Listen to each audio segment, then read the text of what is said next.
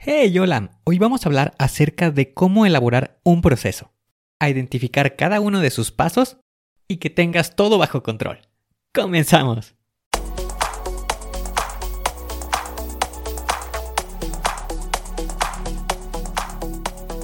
Bienvenido a Planea y Organiza.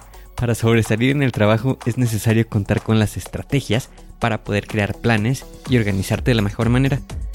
Con esto se reducirán los problemas como el estrés y la incertidumbre.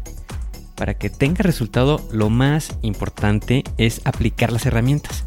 En Planea y Organiza hablamos de las estrategias que se utilizan en las mejores industrias, para que así tú puedas saber qué hacer, cómo proceder y encontrar un porqué.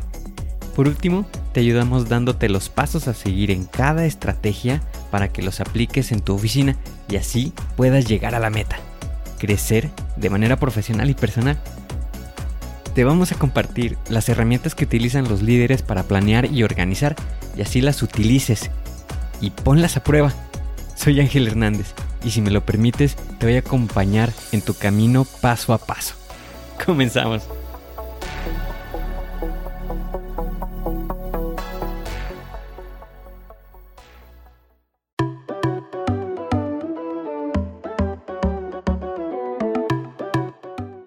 Imagina que llega tu jefe contigo y te empieza a mencionar que se requiere de la creación de un proceso, de una actividad que tú ya estás realizando. Y en ese momento te comienzas a preguntar, bueno, ¿y por dónde empiezo? Comienzas a sentir esa frustración y a preguntarte, ¿sabré realmente cómo poder hacer el, o describir el proceso? O no sé si en algún momento te has preguntado a ti mismo, bueno, ¿por qué batallo tanto? ¿Por qué tengo tantos problemas al explicar alguna situación? Y comprendo este sentimiento porque en algunas ocasiones hasta es difícil o complicado ordenar las ideas. Es por eso que te quiero compartir la siguiente estrategia que te ayudará a poder dar orden, identificar las características que se requieren para no frustrarnos y seguir un plan.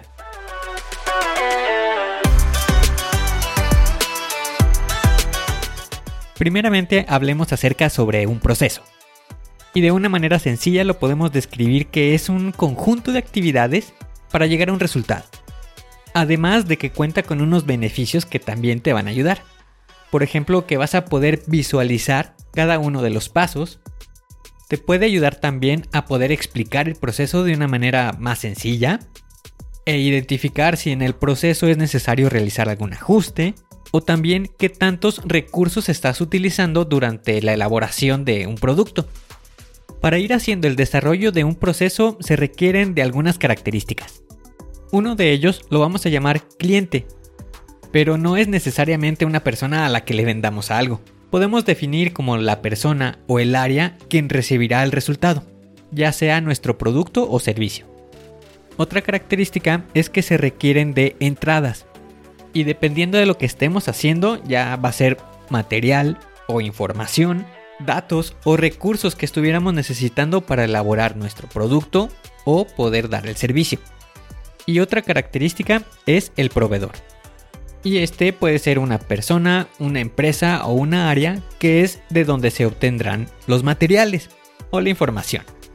Bien, esas son las características. Ahora vamos a pasar a los 8 pasos para elaborar un procedimiento.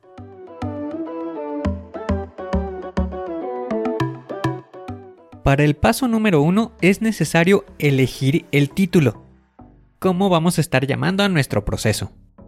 En el paso número 2 es identificar cuáles son las características que se quieren como resultado. Nos podemos apoyar de preguntas de ¿qué es lo que se quiere? ¿En qué área, departamento o persona la quiere? ¿Y con qué características va a querer el producto o el servicio?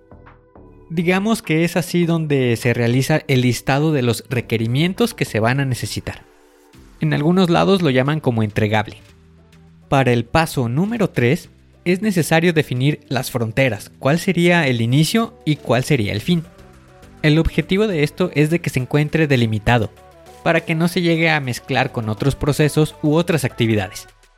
El paso número 4 es ir describiendo el proceso, y para esto te puedes apoyar en categorías.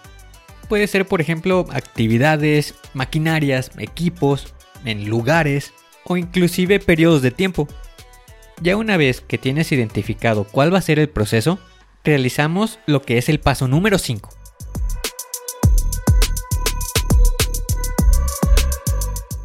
La identificación de los proveedores, o también lo podemos asignar como responsables de la actividad. Son los que le estarán dando seguimiento y continuidad al proceso. En el paso número 6 es definir cuál va a ser el resultado o la salida del producto o el servicio. Para el paso número 7 es necesario definir indicadores, y esto es con el objetivo de poder medir la eficiencia de nuestro proceso. Con estos 7 pasos ya podemos dar inicio a nuestro proceso, a poder llevarlo a cabo. Ya se puede elaborar el producto, ya se puede también ir midiendo la eficiencia y con esto llegaríamos al paso número 8, que es mejorar el proceso. Y puedes utilizar esta estrategia para poder realizar un proceso de cualquier actividad, por ejemplo, el proceso de compra de material, el proceso de análisis en un laboratorio o inclusive planear unas vacaciones. Pongamos un ejemplo sobre este tema. Digamos que queremos salir de vacaciones. Por lo que para el paso número uno, que sería elegir el título, le vamos a colocar vacaciones de verano. En el paso número 2 sobre características de resultado, lo podemos definir como quiero ir a la playa, que sea en un periodo de tiempo de una semana y de que no rebase el presupuesto que esté especificando.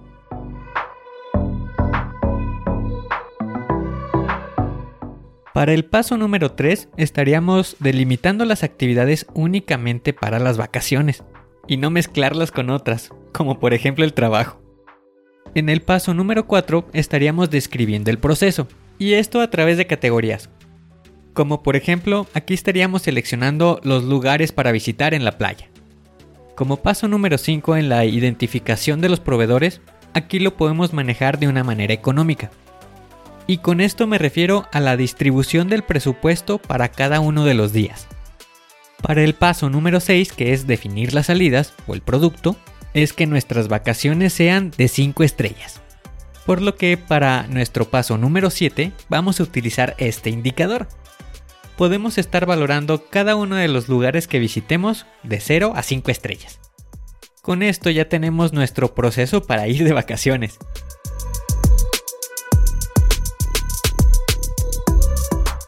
Una vez que hayamos concluido con este primer ciclo, pasamos al paso número 8, que es mejorar el proceso. Realizar algunos ajustes, como por ejemplo cambiar algún lugar y tener unas mejores vacaciones.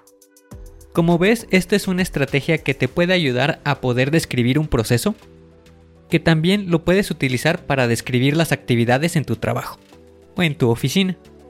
Utilízalo para describir el proceso de elaboración de un reporte, el proceso de fabricación de un producto, para el seguimiento de algún reclamo o para el proceso de implementación de un nuevo sistema o aplicación.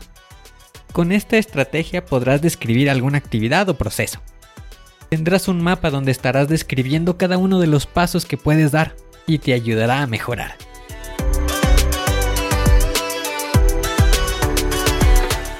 Hoy tienes la oportunidad de hacer un plan, de poder organizarte, de poder desarrollar un proceso, para que puedas ser mejor. Pero recuerda, aplica estas estrategias. Suscríbete al podcast y deja 5 estrellas. Y si quieres conocer más, visita la página angelhernandez.club.